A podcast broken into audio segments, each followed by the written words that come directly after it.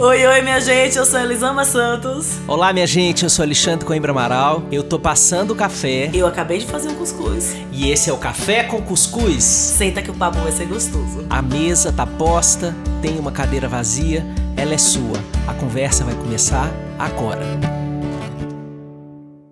Olá, minha gente, sejam bem-vindas e bem-vindos ao Café com Cuscuz, esse seu encontro semanal com Elisama Santos e comigo, Xande. Estamos aqui para a gente trocar um papo todas as semanas. Isso aqui é nosso autocuidado. A gente vai falar um pouquinho disso hoje. A gente criou esse podcast não exatamente com essa finalidade, mas a gente já sumiu 358.480 vezes para vocês. E isso acabou virando um produto para o nosso autocuidado. Então, todas as semanas encontramos-nos aqui fazendo predileções assim de amor, assim como a gente ama estar junto, como a gente ama conversar, como a gente ama trocar e aprender um com o outro e como esse aprendizado mútuo cuida dessa alma cansada da quarentena da marmota. Boa tarde, Lisão. Boa tarde, meu amigo. Cara, não sei o que seria de mim nessa infinitena sem o nosso café com cuscuz, né? Porque é, sem dúvida nenhuma, um instrumento de manutenção da minha sanidade mental dentro desse caos que a gente está vivendo. Coisa boa daqui de novo, meu amigo. Olha, por falar em sanidade mental ou a falta dela, a gente quer propor para vocês uma conversa sobre a tensão entre questões que são estruturais, que nos afetam, que que influenciam na nossa vida e na nos nossos processos de adoecimento psicossociais. É, e o que a gente pode fazer com isso enquanto a estrutura não está vencida, enquanto a gente ainda sente que precisa lutar décadas a fio para transformar o solo em que a gente vive numa, numa terra mais fértil para a dignidade e para os direitos humanos. Então, temos muitas é, experiências que a gente pode coletar nessa categoria dos problemas estruturais que nos afligem, né? desde a, as questões mais básicas de, vamos pensar, de moradia, saneamento básico, acesso à educação, né? É, as invisibilidades sociais, as pessoas que não, não têm lugar de fala, as pessoas que correm risco de vida por serem quem são, é, até passando por questões que são menos é, vida ou morte, né? como, por exemplo, é, as, os problemas nos ambientes de trabalho, que são estruturais, as, as, as assimetrias de gênero, que sim, também podem ser problemas de vida ou morte, é, mas tudo isso são consciências que nós temos é, construído ao longo dos últimos das últimas décadas. Isso as, o mundo das redes sociais transformou numa pauta é, vigente, diária, com muita gente falando sobre isso. É, mas é, eu estou escrevendo um livro sobre exaustão, vai sair em julho, e estudando muito esse tema, né, dessa, dessa força que faz com que nós estejamos todos sempre é, no tanque de reserva. Assim, a nossa energia ela está sempre indisponível para fazer a quantidade de coisas que a gente ainda tem que fazer. E quando a gente pensa que tem que levantar no dia seguinte, a gente fala: meu Deus do céu, eu não sei como eu vou construir é, sobrevivência energética para levantar no dia seguinte. Né? Então, lendo um monte de coisa para escrever esse livro, é, eu estava conversando agora, antes da gente começar a gravar com Elisama, dizendo para ela: olha, os problemas são da estrutura. É, mas como, o que, que cada um de nós pode fazer com isso? Porque, a rigor, a nossa autonomia para mudar questões estruturais, ela termina sendo limitada, e até quando a gente constrói ações coletivas de enfrentamento aos problemas estruturais, elas não são mudanças que acontecem em pouco tempo. Mas enquanto isso, como fico eu? O que eu faço com a minha vida, que pode ser qualquer tipo de vida, que está submetida a esse tipo de pressão estrutural. Esse é o tema que eu convido vocês para a gente conversar aqui hoje. Bom dia, Elisama. Nossa, e é um tema essencial, né, amigo? Bom dia. É um tema maravilhoso é, de a gente pensar, porque existe, como você falou, uma tensão entre os dois polos, né? Essa estrutura que me adoece e até onde eu posso me cuidar diante dessa estrutura que me adoece. Eu acho que hoje nós temos o bem-estar como mais um produto. Então você vai encontrar em diversos posts no Instagram, em diversos lugares, o foco fosse fé, né? o faça isso para você se cuidar, faça aquilo para você se cuidar, tem isso aqui, você sofrimento é opcional, então vamos, né, ninguém ninguém sofre, você sente dor e você se mantém na dor se você quiser. A gente tem esse lado de que pega e coloca no indivíduo toda a responsabilidade pela sua felicidade, como se bastasse isso para ser feliz, bastava querer. Mas a gente precisa usar o conhecimento da estrutura para entender até onde o meu esforço pode me levar a, me ficar, a ficar bem, ficar feliz. Explicando, né? Eu sou uma mulher negra, eu sou uma mulher gorda, eu sou uma mulher mãe. Tem muitas questões sociais que envolvem diretamente a minha vida. Muitas, inúmeras. Hoje eu entendi que é um gesto de autocuidado não aceitar todo dar conta que me dizem que uma mãe deve aceitar. Então eu tenho me perguntado: será que isso aqui tinha que estar arrumado mesmo? Será que isso aqui define realmente quem eu sou? Será que isso aqui é tão importante quanto eu estou dando essa importância? Sabe assim, saber que existe uma estrutura que me faz acreditar que aquilo dali diz sobre o meu valor tem me ensinado a ser rebelde diante dessa estrutura. E eu tenho colocado, inclusive, o meu o cuidar de mim como um gesto de rebeldia diante dessa estrutura que adoece. Porque eu acredito muito além dessa doença da produtividade excessiva, dessa doença de que você não pode descansar, essa doença de que você tem que estar sempre ativo, que se você quiser você vai longe, sabe? Que é isso que colocaram na nossa cabeça, né? Pegaram aquele algoz e interiorizaram esse algoz como uma voz nossa. Então você é explorador explorado dentro de você mesmo. Eu acho que muito além dessa perspectiva da minha produtividade, etc e tal, eu preciso olhar as questões do que eu aprendi que eu deveria ser. Enquanto mulher, enquanto mãe, sabe? Que as, a cobrança que eu aprendi a interiorizar. Eu acho que eu já contei, eu já contei em alguns trabalhos meus uma história no pano de prato. Tinha os panos de prato meio amarelados. E aí eu tava louca brigando com a de pano de prato. E eu comecei a brigar dentro de casa, que o pão de prato estava sujo, que aquilo era vergonha, que o pão de prato estava imundo. E Isaac me olhando com aquela cara de, oi, querida, tipo, não tô entendendo o problema do pão de prato. E aí eu me lembrei que a minha mãe falava que você conhecia uma boa mulher pela cor do pão de prato. Meu Deus! Que, que a minha avó falava isso também, que se chegasse Sim, em uma casa claro. e um pão de prato amarelado, era sinal de que a mulher era porca. E aí, na hora que eu olhei, e eu fui parar, por que, que é importante? Mas, gente, vou acreditar que um pano de prato me define, tá definindo a minha qualidade contra mulher, por causa da porcaria do pano de prato amarelo. Vira pano de tirar poeira, meu amor. Tá amarelo, pronto. Agora você vai servir para limpar o rack. Não, mas o quanto a gente não discute essa estrutura e fica correndo, não sei saber nem para onde, onde a gente quer chegar. A gente está correndo em busca de algo que nós nem paramos para saber se esse algo faz sentido para a gente realmente, sabe? Uhum. Então, hoje eu tenho encontrado nessa nessa consciência da estrutura, muito além de querer mudar essa estrutura, de questionar essa estrutura, etc tal, eu tenho encontrado nessa consciência dessa estrutura uma forma de me rebelar, e eu tenho entendido que para a manutenção do sistema como, como ele está, é essencial que a gente perca esperança. Não é à toa que o nosso desgovernante fala uma coisa terrível atrás da outra.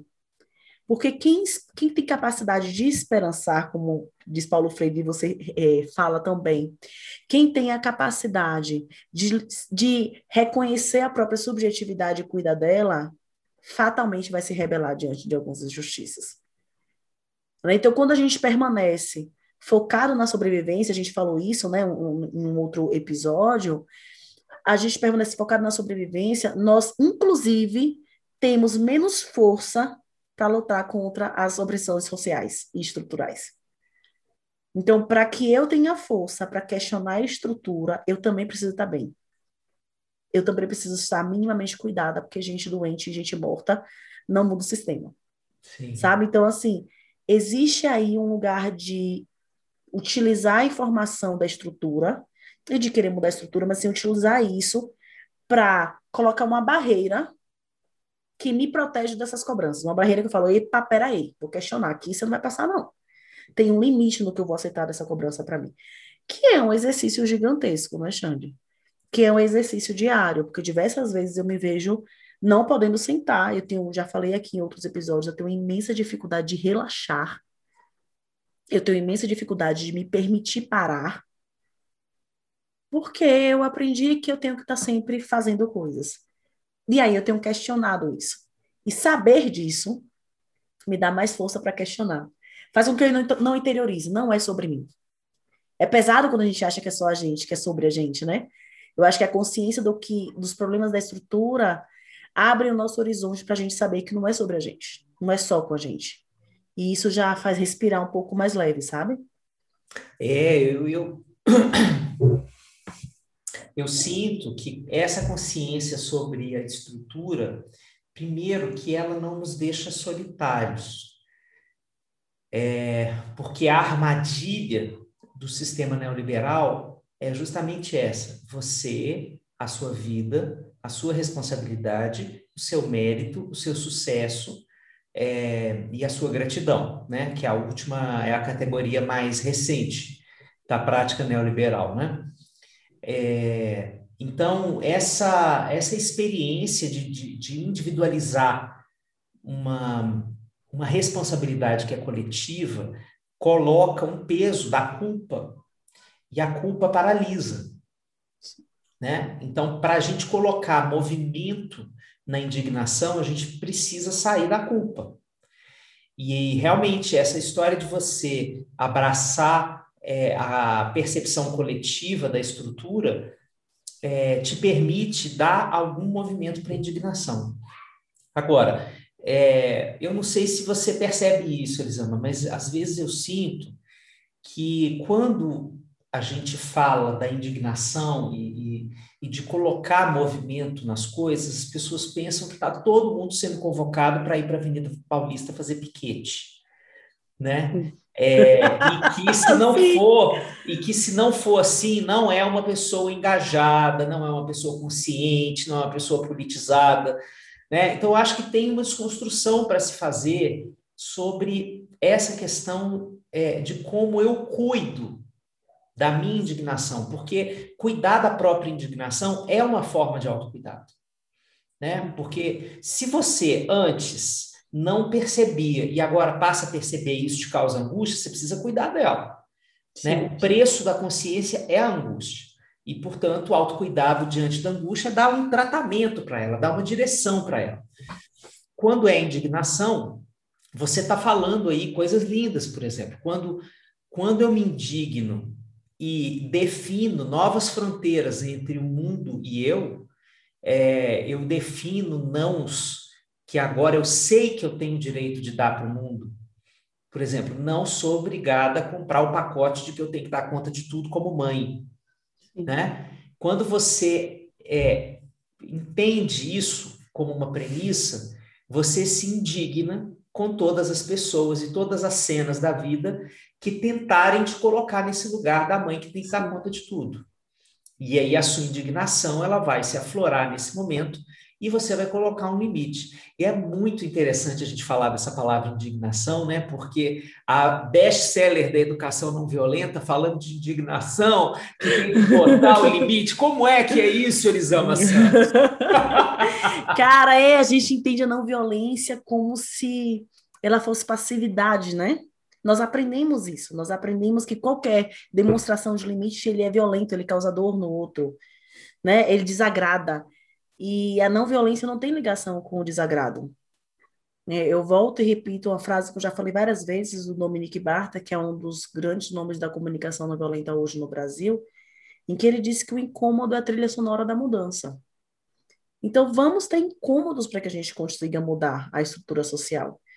E essa indignação, esse, é, é na realidade, o autocuidado, que é utilizado para matar a indignação, para silenciar a indignação, ele é uma manutenção do sistema como ele está e ele é violento. O Marshall Rosenberg fala: não utilize a CNV como narcótico. Ela não é um narcótico. Nossa, que frase maravilhosa. É, ele fala que se você utiliza a CNV, é, ajuda as pessoas a lidarem melhor com as famílias delas, a lidarem melhor com os problemas no trabalho, e você não planta ali a semente da mudança da estrutura social, você está utilizando a CNV como narcótico, e, portanto, ela passa a ser parte do problema.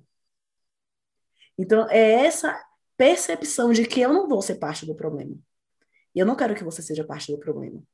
Então, a gente aprende a se relacionar melhor com os outros, a gente aprende como falar de uma forma que nos conecta melhor ao outro. E quando nós realmente entendemos a CNV, a, uma nova forma de comunicação, como algo que nos conecta a nosso sentimento, as nossas necessidades e a nossa compaixão natural, é impossível você não se indignar com as desigualdades sociais. É impossível você não se indignar com as violências estruturais. É uma coisa que está diretamente ligada à outra. Diretamente ligada à outra. E aí eu acredito que, à medida do que você falou, eu pus o limite plantei a minha indignação. Essa indignação está aqui dentro de mim, né? ela está nascendo dentro de mim. E eu vou cuidar dela. E vou direcioná-la para os lugares corretos. Quando eu vejo, quando eu vejo a estrutura social acontecendo da forma que ela está, eu começo a criticar. Eu começo a falar, não, eu não concordo com isso. E não é assim que a gente lida com a situação. Eu não posso admitir, eu, eu sou mãe, eu tenho outro tipo de escolha. Né? A gente começa a perceber a importância na nossa voz a potência da nossa voz. Porque dentro dessa estrutura social que nós vivemos, nós não aprendemos a utilizar a nossa voz, inclusive para expor a nossa própria indignação. A gente aprendeu a ser obediente. E a obediência e o cuidado com que está vivo em nós, normalmente elas não são compatíveis. Porque a obediência fala do querer do outro. A obediência fala da tutela do outro. E o autocuidado fala de cuidado que está vivo dentro de mim. E, e, e eu, a expressão, a ideia do autocuidado, ela é tão potente, ela é tão forte, que estão desvirtuando ela cada vez mais, né? E começaram a botar o autocuidado como você fazer uma massagem, como você é, só escutar uma boa música, né? Tomar um banho mais longo. Isso aí é sim, é autocuidado? É também. Mas é uma parcelinha bem pequena num todo.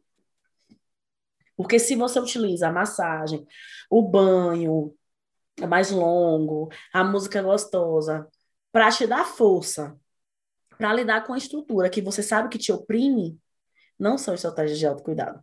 Como disse lá o Marshall, são parte do, do problema. Então, eu acho que é um olhar, Xande, para pensar. Existem situações e momentos na nossa vida que a gente não tem o que mudar. Não dá. Que tem situações dores que você vai acabar enfrentando. Esse momento que nós estamos enfrentando de pandemia de distanciamento social, essa dor, a gente não tem muita coisa para fazer, além de se indignar com o presidente que não trouxe vacina, etc e tal, mas talvez seja assim, a massagem, o banho, as coisas, todas as coisas possíveis para pegar nessa balança que está tão pesada para a dor e colocar coisas que equilibrem um pouquinho sabe? Mas existem situações em que o lado da dor a gente precisa tirar os pininhos. Porque só equilibrar colocando coisas boas do outro lado não vai fazer a vida melhor. Vai fazer a vida suportável. E a gente não quer ter uma vida suportável. Então, eu, eu lembro da, da, das fases mais difíceis na minha vida, quando a minha mãe estava com câncer, estava com crise no casamento, a gente estava quebrado de dinheiro, assim, eu olhava para minha vida e não tinha muito o que tirar. Eu ia falar o quê com minha mãe? Querida, vai fazer sua quimioterapia sozinha porque eu preciso me cuidar? Não. Era uma fase que eu tinha que dar conta daquelas, de algumas das coisas que estavam na minha rotina. O que dava para tirar, dava, mas mesmo que eu tirasse várias coisas, o que ficava era pesado. E aí foi uma fase que eu tentei botar coisas do outro lado para ficar minimamente equilibrado. Mas nós não podemos viver nesse suportável por muito tempo. Então, as minhas estratégias de autocuidado, elas não podem ser formas de me fazer continuar suportando dores que eu sei que eu não deveria suportar. Uhum. Porque aí elas são parte do problema. Então, é, é pensar essa estrutura, o que nessa estrutura eu ainda vou aceitar por muitos motivos, cada um tem os seus, e o que nessa estrutura eu vou botar o pé, fincar aqui, meu pé e falar: não, chega, chega. E eu acho não uma das coisas mais bonitas que existe no mundo, uma das estratégias, maior estratégia de autocuidado. Falar, não admito, não quero, não vou. Sabe? Que nós não aprendemos a falar. A gente aprendeu que só quem tinha limite nas nossas famílias era eram os adultos, normalmente um dos adultos. Então, nós somos uma sociedade que fala tanto de limites, que as crianças estão sem limite, que esse limite, limite, limite, limite, limite. No entanto, quase todos nós não sabemos colocar limites, nem nas nossas relações pessoais, nem nessa nossa relação com as estruturas sociais e com as, as opressões que a gente consegue colocar limites. Algumas outras a gente, infelizmente, não vai conseguir. Sabe? Mas eu acho que é, que é um lugar de, ok, precisamos mudar o mundo, tem muita coisa errada, eu vou fazer o possível para contribuir com essa mudança na minha forma de pensar, nas minhas conversas.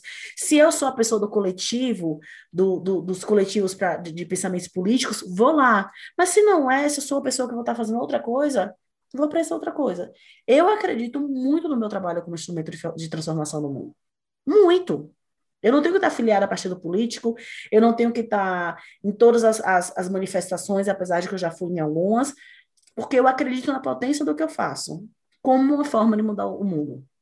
Eu acredito no poder de transformação de mundo que muitas mães fazem todos os dias quando elas decidem, no meio desse sufoco, no meio desse cansaço, no meio da cobrança que a mulher vive nesse mundo, Xande, falar: eu não vou bater no meu filho porque ele não vai receber a conta disso.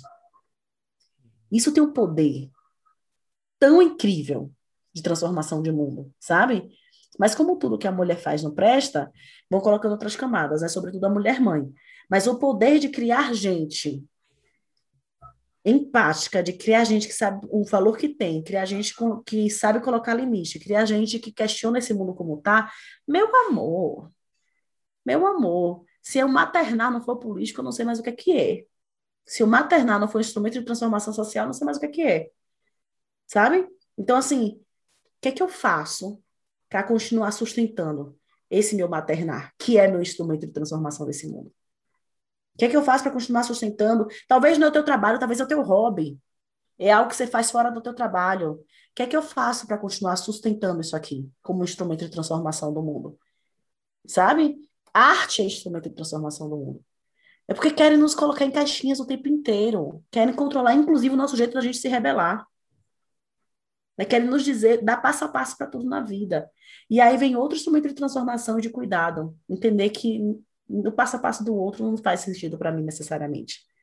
Mais uma vez o que eu falo, o poder do não, né? Pausa dramática. Por falar em arte, pausa dramática.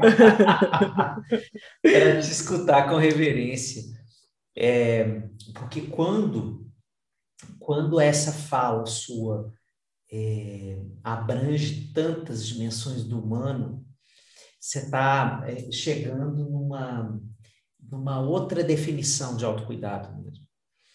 Porque essa definição mais é, tarefeira do autocuidado, que é você meditar todo dia, fazer yoga todo dia, comer orgânico, né? né, né é, essa definição, primeiro que ela tem um adjetivo de classe. Sim né? E de cor. Sim. É, então, e, mas o autocuidado, ele significa é, buscar coerência com a alma. Então, por exemplo, eu estava outro dia conversando com o Thiago, paizinho, no canal dele, e dizendo assim: olha, gente, saúde mental, se você for perguntar para um indígena o que é saúde mental, ele vai dizer assim: saúde mental é eu todos os dias lutar pela preservação da minha terra, pela preservação do meu povo, pela natureza e, pelo, é, e pela consciência é, planetária sobre o que o homem está fazendo com a própria casa. Isso, para mim, é saúde mental. Então, saúde mental para esse povo é lutar. Então, né, esse conceito de que a saúde mental é esse equilíbrio, é o Buda é, em cima de uma, de uma montanha gelada do Himalaia, meditando, sabe, até se iluminar, esse é um conceito absolutamente equivocado. É, saúde mental é aquilo que te dá é, pacificação interna, mínima, entre o, que você é e o que você faz na vida. Então, cuidar-se é construir uma rotina de vida que tenha é, que tenha congruência com o seu conceito de saúde mental. É isso que é se cuidar. E se para você se cuidar é, significar você precisar ter uma causa pela qual você é, lute todos os dias com a ira que é, que é importante para você, isso é autocuidado. Entende?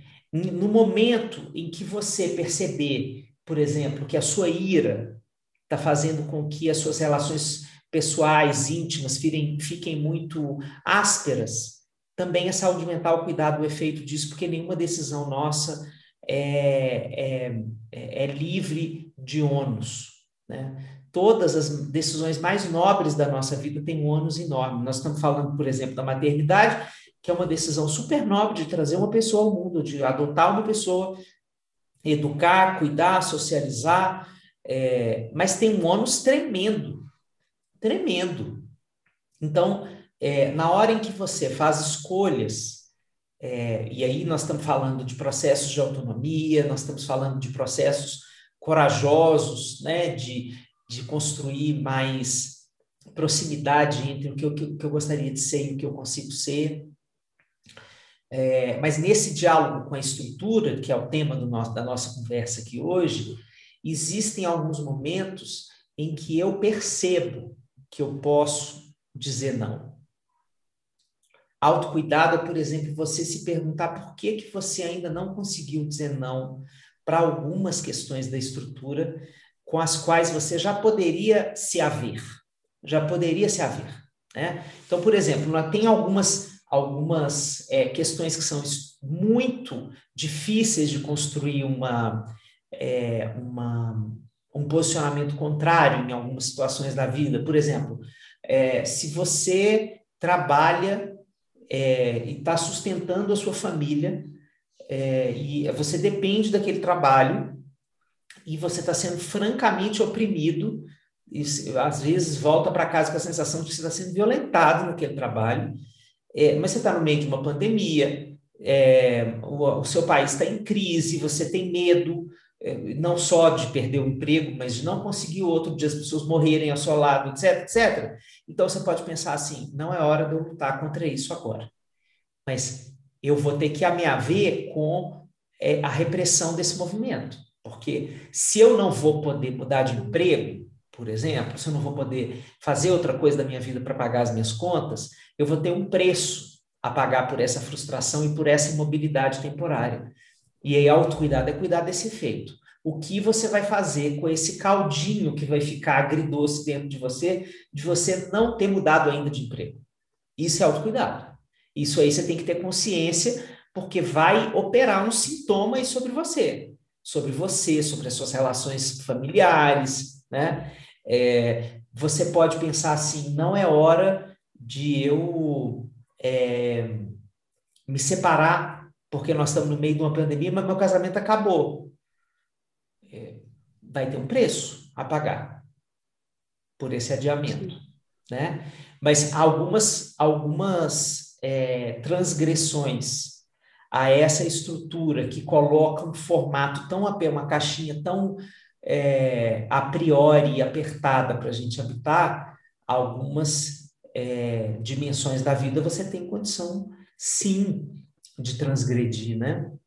Talvez a leitura do nosso podcast hoje seja alma e moral do Newton Bonder, em que ele fala lá sobre a necessidade da gente transgredir para construir autonomia, né? Que a autonomia ela só nasce da transgressão. E a, a transgressão é, um, é uma. Você veja que rima com indignação. A indignação te leva a transgredir, te leva a dizer assim, não, eu não vou fazer do jeito que me dizem que tem que ser feito, né?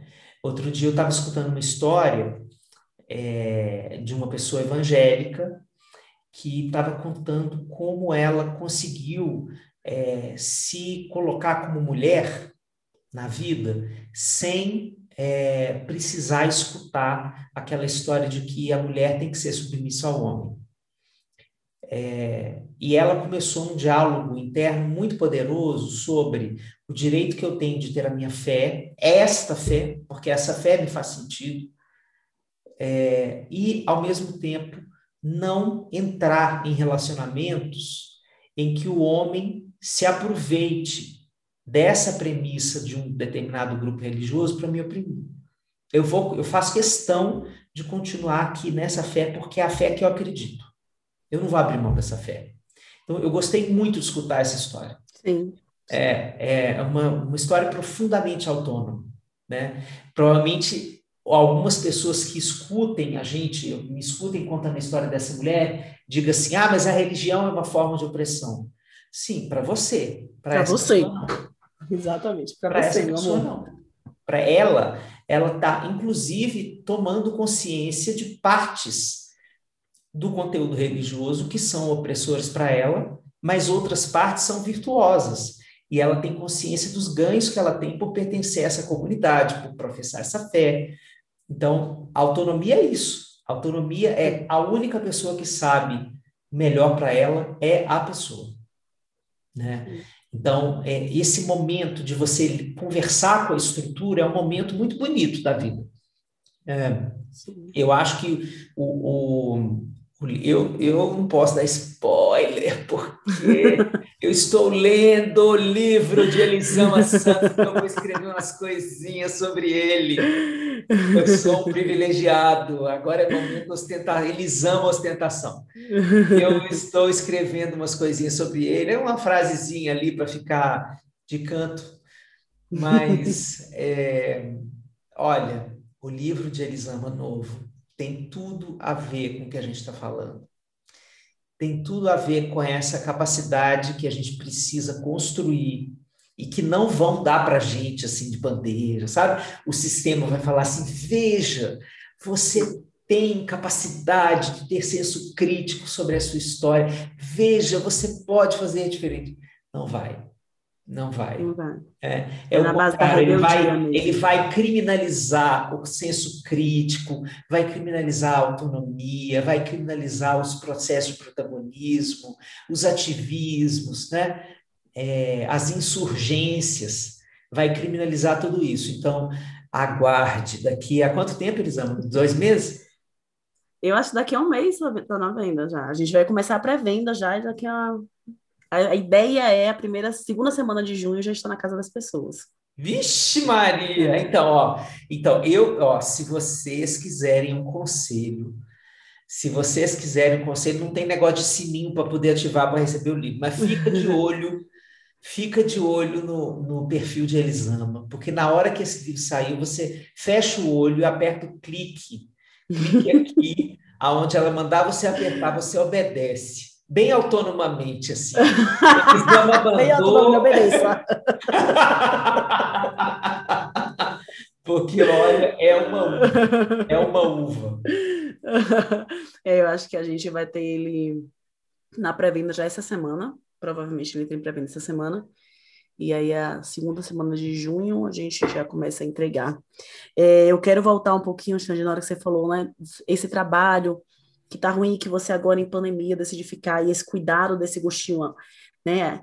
É esse, esse gosto residual que vai ficar na sua boca ali, com aquele adoçante ruim que você compra e fica aquele negócio travando sua garganta. E aí eu fico pensando assim, é, no quanto, quando a gente toma essas decisões, a gente precisa lembrar que elas são temporárias.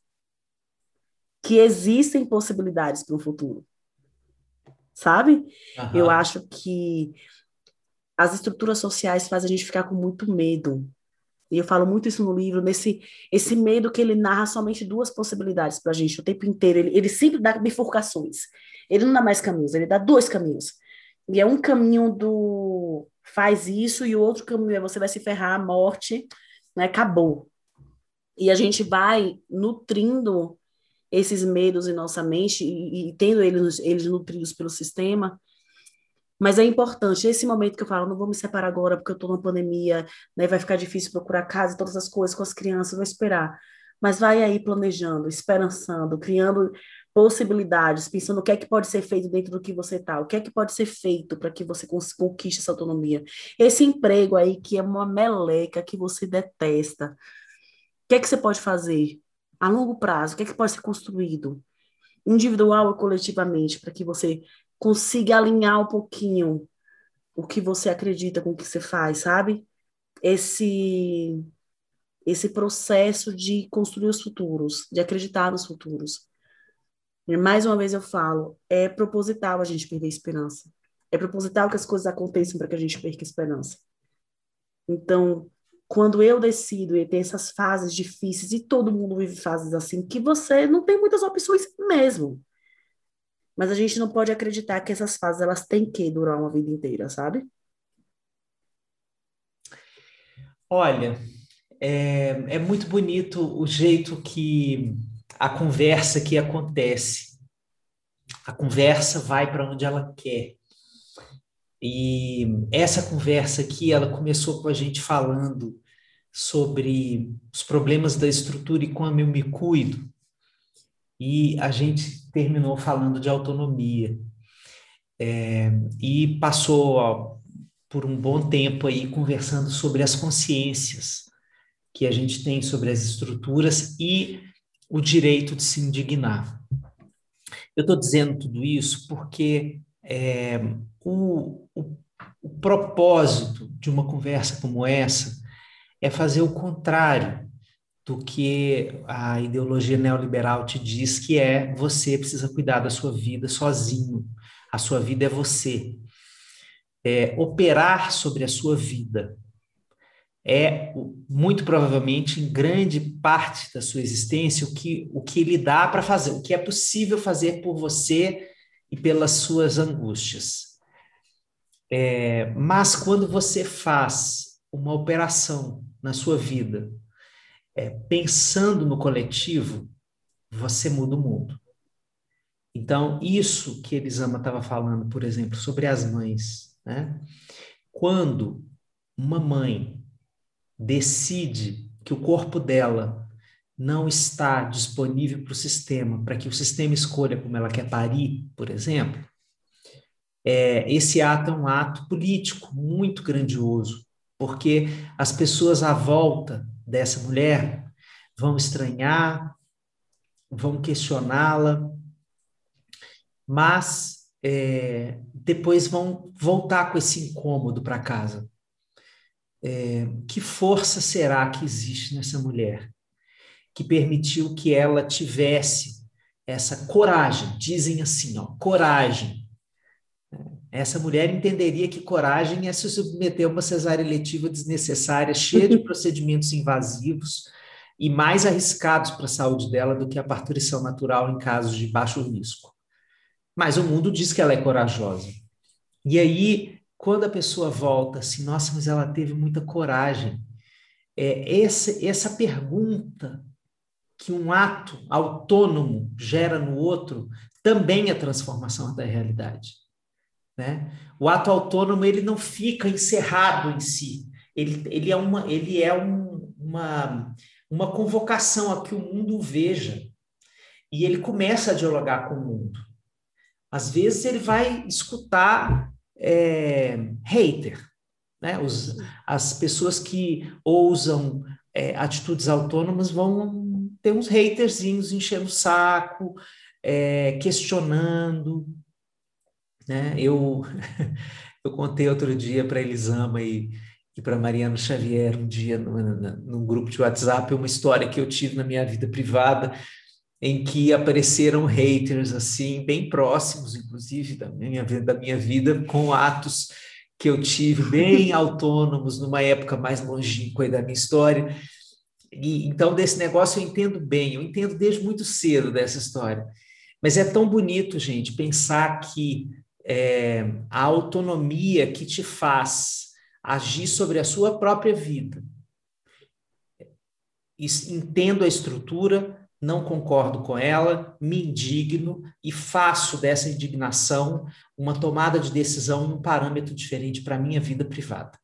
Quando eu faço isso, por exemplo, não aceito que ninguém trate os meus filhos de forma violenta. Não vou normalizar isso na relação do mundo com os meus filhos.